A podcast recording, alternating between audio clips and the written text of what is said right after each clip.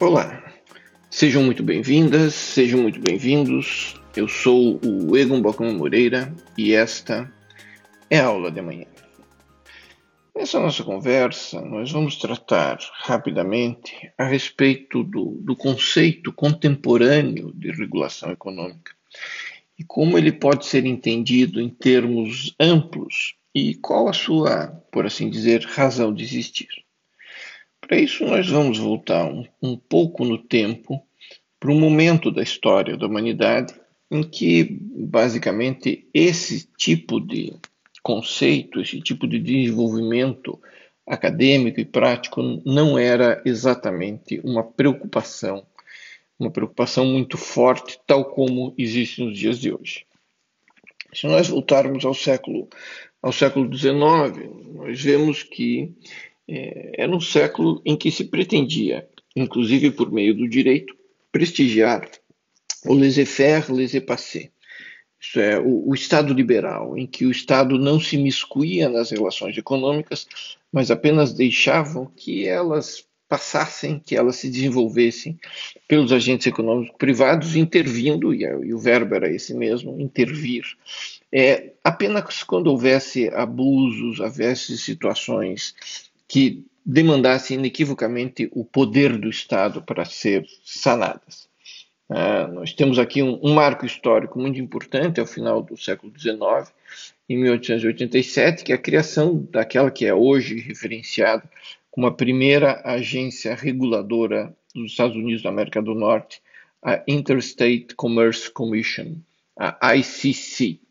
Né? E, e, logo em seguida a isso, né, a ICC ela, ela surgiu para regular, para inibir abusos concorrenciais, sobretudo no setor de transporte ferroviário nos Estados Unidos da América do Norte. Serviu para regular o, o, a prestação de serviços de transporte ferroviário, uh, para inibir e para prestigiar a livre concorrência, portanto, sob o signo razoavelmente tranquilo da ideia de prestigiar o laissez-faire, laissez-passer. Logo em seguida a isso, né, com a Primeira Guerra Mundial, começou a se miscuir, começou a ser gestado o, o direito econômico propriamente dito. É, e isso culminou com, com a ideia de ordem econômica constitucional, com a Constituição Alemã de 1919, a Constituição de Weimar, que foi, sem dúvida alguma, um produto da Primeira Guerra Mundial, que encerra aquele que é o longo século XIX. É a partir da Constituição Alemã de 19 que repercutiu, por exemplo, em Portugal na Constituição de 33, no Brasil na Constituição de 1934, que nós podemos falar em Estado econômico, em Constituição econômica. E isso se acelera com a crise de 1929, o crash da bolsa estadunidense em 1930, que demanda também nos Estados Unidos da América do Norte, um país marcado pelo liberalismo econômico, a intervenção estatal na economia, por meio, sobretudo, quando menos até meados, início da década de 1940, o chamado New Deal do presidente Roosevelt. Inicialmente, lembremos, a Suprema Corte rejeitou a intervenção do Estado na área econômica por quebra do devido processo legal. Isso só veio a ser consolidado com uma solução política com a New Deal Court, a Suprema Corte estadunidense, que prestigiou a, o ingresso do Estado na área econômica. Assim, seja através da, de positivação de ordens constitucionais expressas, seja por meio de decisões jurisprudenciais, a economia se tornou uma questão política fundamental, se não a mais fundamental de todas. Assim, não é por um acaso que Keynes publica em 1916, o grande economista John Maynard Keynes publica em 1926 o livro The End of Laissez-faire Diz ele que a economia, a partir de então, não pode ser deixada inteiramente à mercê de juízos e lucros privados. É, isso, isso fica acelerado com a Segunda Guerra Mundial. E nos anos 60, 70, Trata-se do auge desse posicionamento do Estado da economia. O Estado não só mais a inibir abusos, mas o Estado a prestar serviços, a se manifestar eh, economicamente, a influenciar as autoridades públicas de economia. E, e, vejam bem, se, se, nós virmos logo em seguida, né, nós temos em 1957 a institucionalização do mercado comum europeu, que dá início à comunidade europeia, que hoje, sem dúvida alguma, é um grande órgão de regulação econômica supranacional.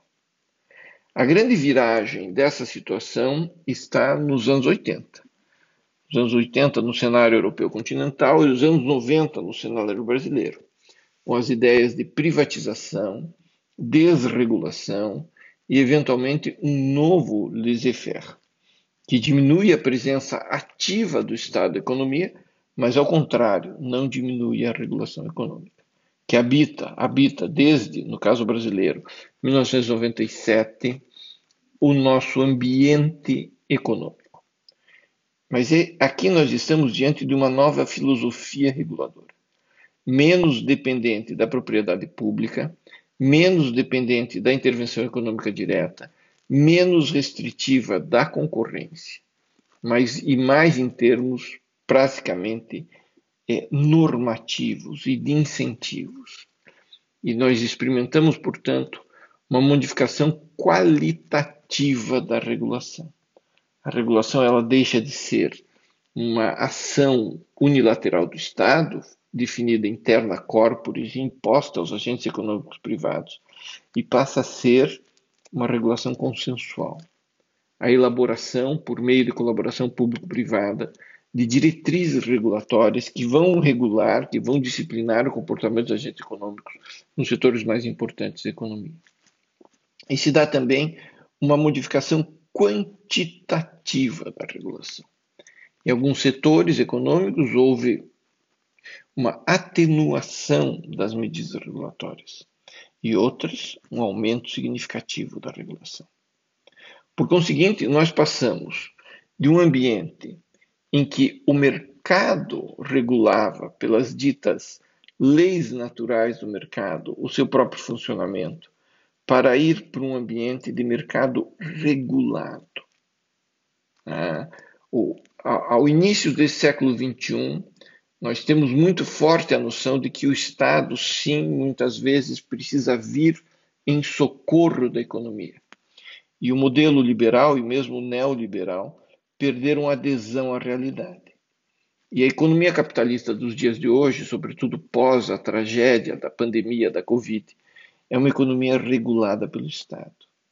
E o mercado de regulador, por suas próprias leis naturais, passou a ser regulado, passou a muitas vezes depender dos poderes públicos. E esse incremento alterou também a forma de nós compreendermos a regulação. A regulação tradicional, que é aquela que garante a performance ou eventualmente previne crises, por uma regulação já desde a década de 80 do século passado, qualificada como regulação social, que é o posicionamento do Estado diante dos mercados, dos agentes econômicos, a fim de atingir outros interesses que não aqueles egoísticos dos agentes econômicos, interesses ditos interesses sociais. Com base nessas premissas, nós podemos começar a esboçar um conceito de regulação econômica.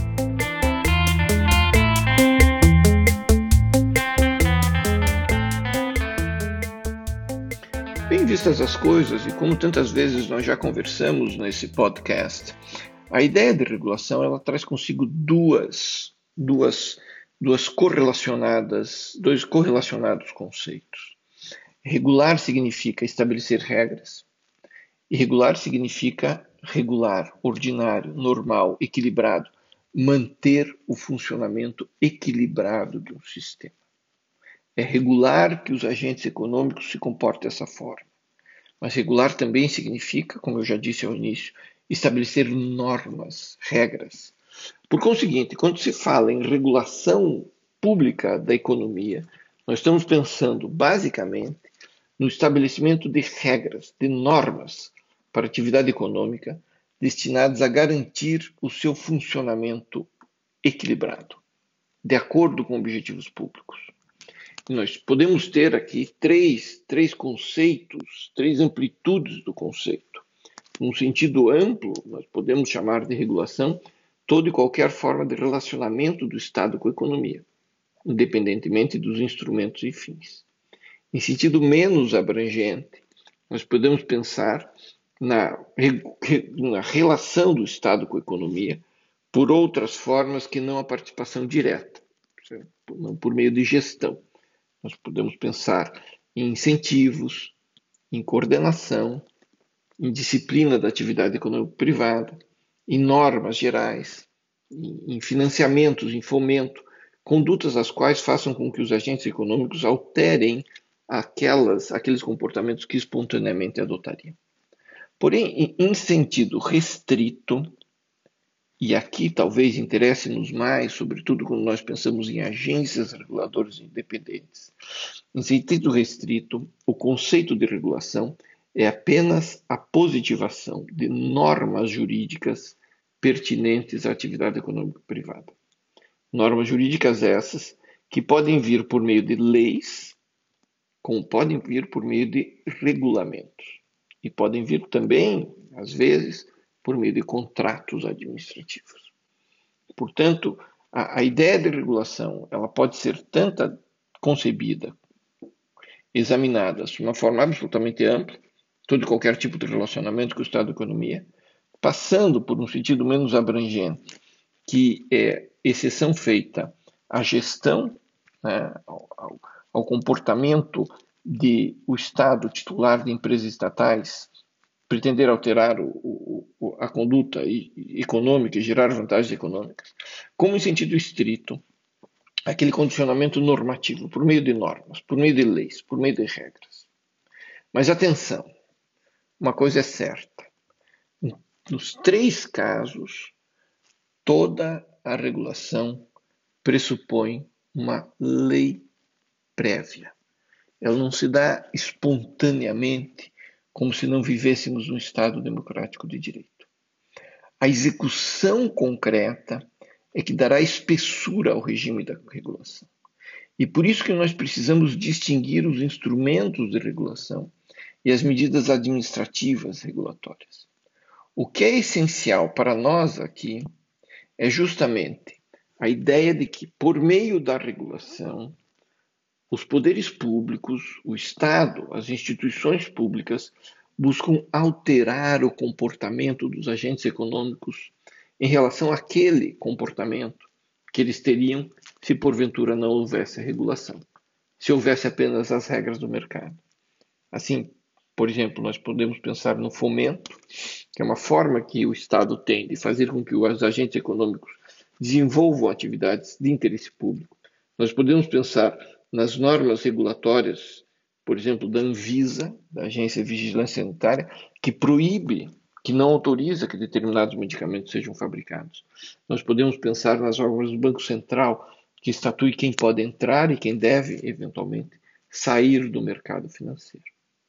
Por conseguinte, nós temos é, várias modalidades de regulação que tangenciam, que se aproximam ou mesmo se afastam da ideia de regulação econômica e de regulação social, que podem ser diferenciadas, portanto, em termos do, da finalidade dela, a regulação. A regulação econômica é aquela que se destina exatamente a disciplinar a atividade econômica em si por si.